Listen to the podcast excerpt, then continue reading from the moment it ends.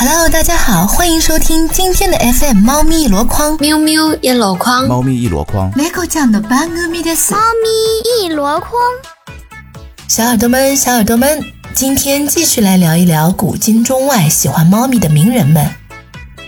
上次讲到了晚清名臣张之洞，张之洞是晚清第一猫奴，那民国第一猫奴就非丰子恺莫属啦。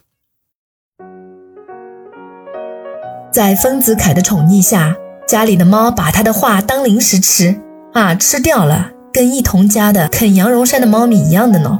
甚至丰子恺的猫还跑到厨房偷鱼吃啊！忍无可忍，丰子恺把老婆叫来，两人讨论完，最后决定将猫粮的钱从一千块提高到三千块，三倍哦！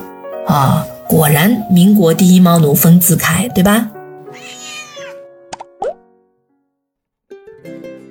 接下来讲一个，接下来讲一个大家都耳熟能详的猫奴，那就是钱钟书。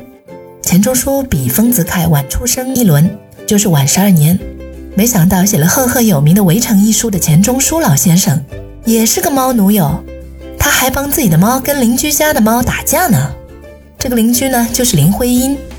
两家都养了猫，两只猫咪在各自的家里都是爱的焦点。杨绛还给他们家的猫写过各种各样的文章，比如说，小猫咪如何初次上树不敢爬下来，钱钟书怎么把它救下来，然后小猫咪用爪子轻轻软软的在它腕上一搭，表示感谢，然后啊，钱钟书宝贝这个猫咪，宝贝的不行哟。后来钱钟书的小猫咪长大了，林徽因家的猫呢，经常翻到钱钟书家的院子里。欺负钱家的猫，还经常半夜打架。钱钟书专门准备了一根长竹竿放在门口，不管多冷的天，只要听见自家猫嗷嗷叫，他就赶紧从热被窝里钻出来，再冷也要拿着竹竿出去，帮自己家的猫干仗去。林徽因家的猫也是他们家爱的焦点啊，受不了钱钟书替自个儿家的猫打架。为了这个事情，他们俩经常争得面红耳赤。杨绛劝钱钟书说：“喏，你自己小说里说的，打狗要看主人面，那么现在打猫要看主妇面了。那只猫可是林徽因家的猫呀，不要为了这个事情伤了两家的和气。”可钱钟书偏偏不听，我不听，我不听，我不听，照打不误。最后。两家的和气就完全伤了。然而，这只深受钱家宠爱的猫，随着钱钟书一家的搬走，后来逃走了。杨绛在《我们仨》里面写到过，搬家的时候，把猫咪装在一只又大又深的布袋里，杨绛背着，钱钟书和女儿两个人一路安抚猫咪。可到了新家，他还是逃跑了。一家子都很伤心。其实我猜，钱家的猫咪啊，八成是只小公猫，发情了，所以出去了。但是新地方初来乍到的，人生地不熟，不认路呀。哎，出去了就回不来了。而且林徽因家的猫，我猜可能也是个公猫。两只成年了但是没有绝育的公猫，是要打起来的呀。要是当年就有科学养猫的方法，他们两家也不会伤了和气呢。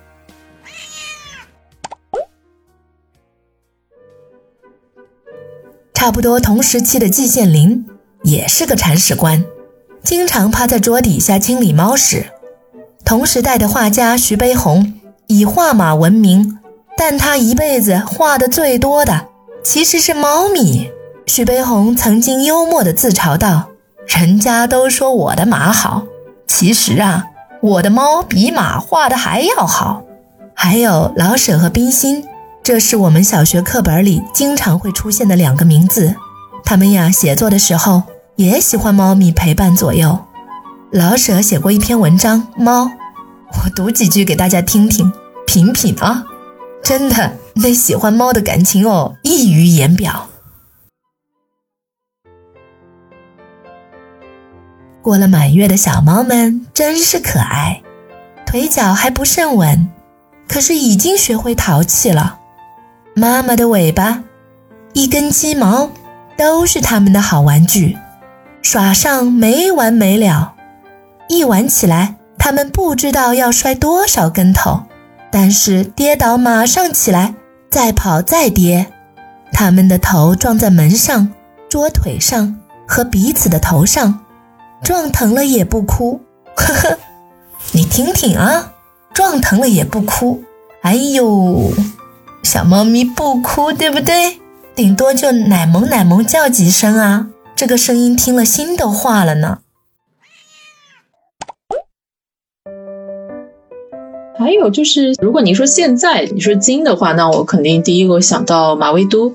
对我一直很想什么时候有机会去北京，然后要去那个观复博物馆看马未都的那些观复猫。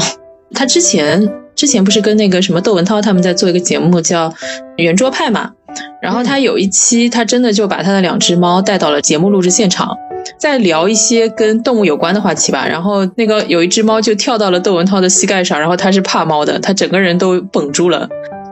然后你就觉得看到那个节目现场特别好玩，就是马未都是很放松的，然后就像如数家珍一样在说在说他的猫，然后呢窦文涛就整个人紧张的不得了。他肯定事先不知道马未都会带猫来吧？他可能知道，但是他就是可能是鼓起勇气，但是最后那个猫到他身上的时候，他还是很害怕。天 这个我见我见过，因为我有朋友也是的，我有朋友特别害怕这种有毛的动物，只能说是每个人的这个先天的一个喜好吧，没有办法。是的，是的，我也认识两个朋友，女孩子，她们是先天喜欢那种光溜溜的东西，不喜欢有毛的。前其实我们家来过很多猫嘛，然后曾经。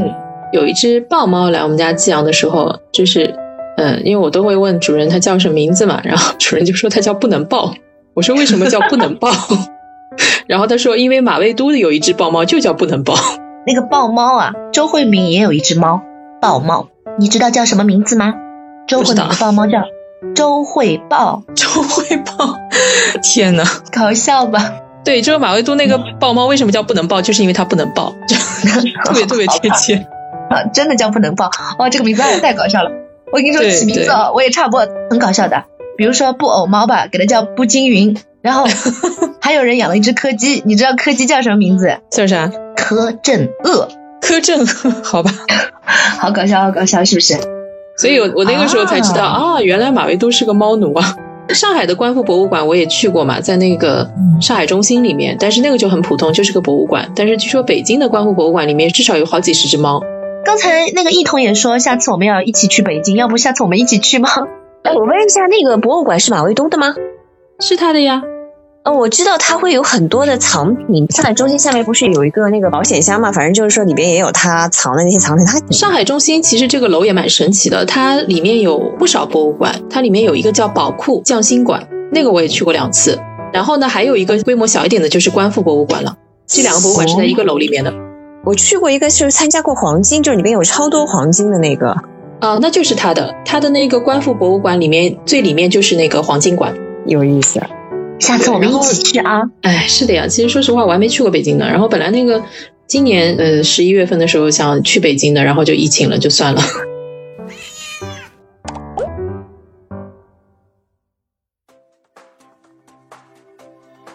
古今中外，我就想了四个人嘛，除了那个陆游和马未都，然后你说到金的话，我就会想，也是一个我蛮喜欢的演员，叫张译，他演了什么八佰啊，然后红海行动啊，张丰然后还有是张译。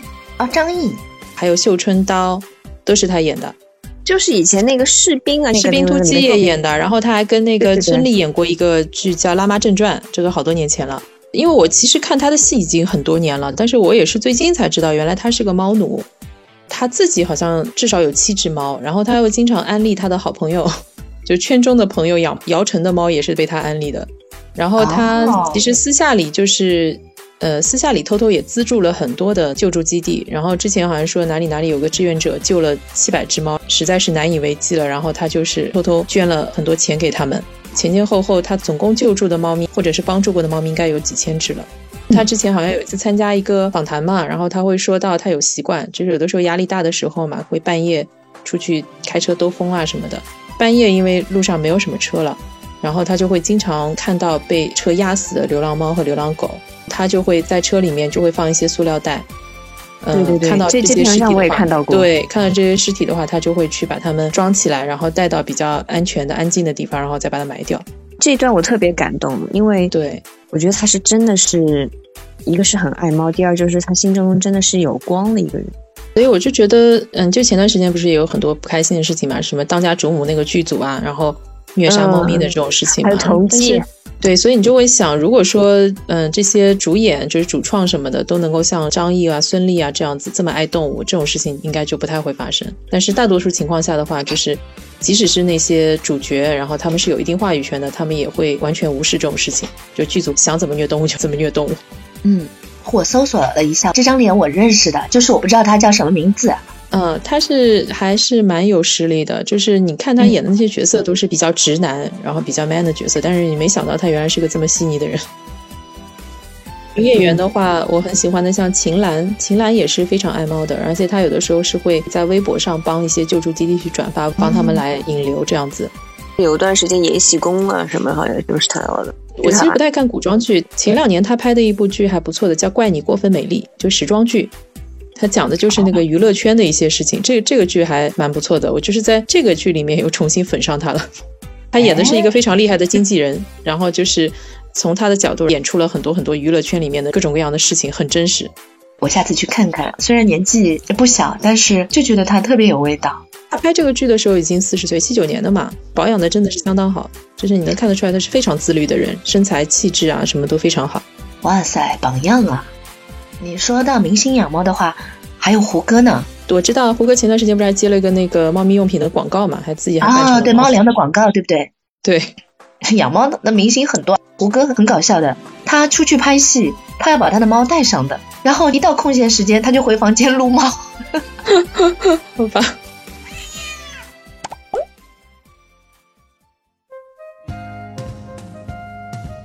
啊，小耳朵们。这期我们就结束了。外国的名人撸猫爱好者，时间不够了呢。嗯，那那我们下周再出一期古今中外的外篇吧。嗯，我的感冒好的差不多了，鼻子也不塞了，咳嗽也不咳了，但是不知道为什么嗓子哑了。希望后面几天能够继续有变化，变成感冒之前那种状态。好啦，那下周再见哟，拜拜。